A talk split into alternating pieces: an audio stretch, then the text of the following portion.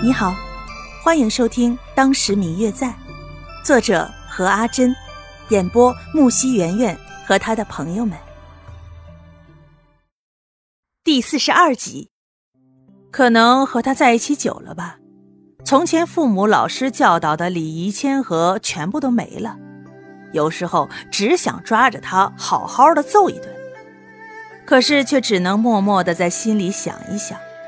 一想到自己手无缚鸡之力，万一在殴打他的时候，首先被那个青蓉的冰块脸给收拾了呢？到时候肯定哭也没有地方哭呀！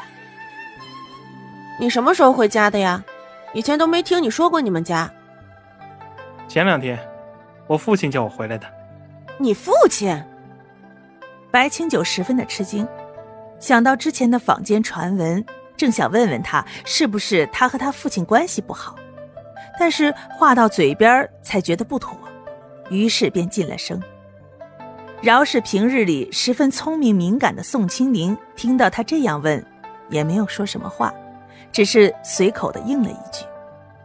这个反应让白清九在心里默默的有了计较。眼下马上就是年关了，我父亲希望我能够待在家里。正在白清九默默的梳理着流言与现实的关系之时，宋清灵突然说道：“其实今天叫你来还有一件事。”“嗯，什么事儿？”“我家里人想要见你一面。”听到这话，白清九一口茶喷了出来。“为什么？”“因为我说我喜欢你。”“你说什么？”喜欢我？你在开玩笑吗？这扬州城谁不知道我是个男人啊？白清九看着一脸无辜的宋清灵，云淡风轻的说出这种话来，立马就跳了起来，反驳道：“我知道啊，可是我就是喜欢你啊。”宋清灵看着白清九一副炸毛的样子，唯恐天下不乱的说：“我父亲要我开年的时候迎娶一位富家小姐。”我就对他说：“我宁愿娶了你，也不会娶她的。”刚好，估计我父亲很快就会来差人请你过去了。什么？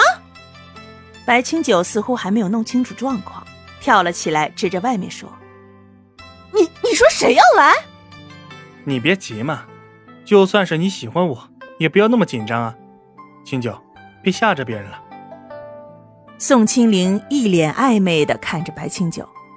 张着的嘴都能够塞下一整个鸡蛋了。虽然他也对这种被父母安排的婚姻感到不满，但是现在要让他与他扮作有断袖之癖的情人去见自己的父母，就一阵一阵的起鸡皮疙瘩，他是绝对做不来的。再加上刚才宋清灵的那副表情，整张脸都快要凑在他的脸上了，更加抑制不住的恶心。正躲着。却看见身后有一个下人愣在了那里，整张脸的表情好像是吃了屎一般难看与震惊。